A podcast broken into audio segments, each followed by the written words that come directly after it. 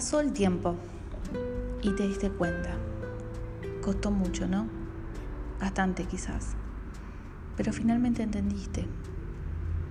No era cuestión de lamerte las heridas, tampoco de ir al combate con los puños cerrados, pensando que ibas a ganar las batallas de prepo y resistiendo todos los embates del destino. Entendiste tampoco que no era la autocompasión ni el lugar de víctima lo que te curaría las heridas. No. Tampoco la negación, claro, porque allí están las marcas que te recuerdan los dolores del pasado. Te diste cuenta que la Mujer Maravilla y Superman son solo en el fondo niños huérfanos que salen al mundo a rescatar a otros como una manera de existir, de ser visibles y ser amados. Y no es por ahí, no.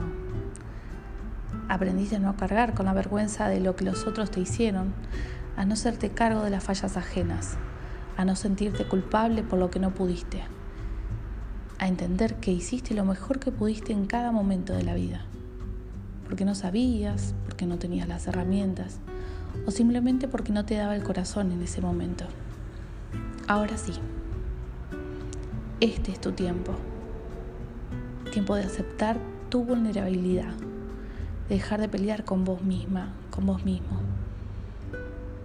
De darte cuenta de que muchas veces sos tu peor enemiga, tu peor enemigo.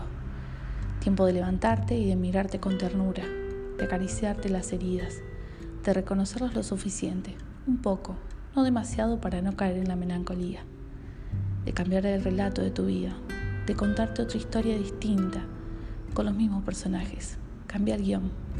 No sos perfecto, no sos perfecta. Tampoco el peor ni la mejor.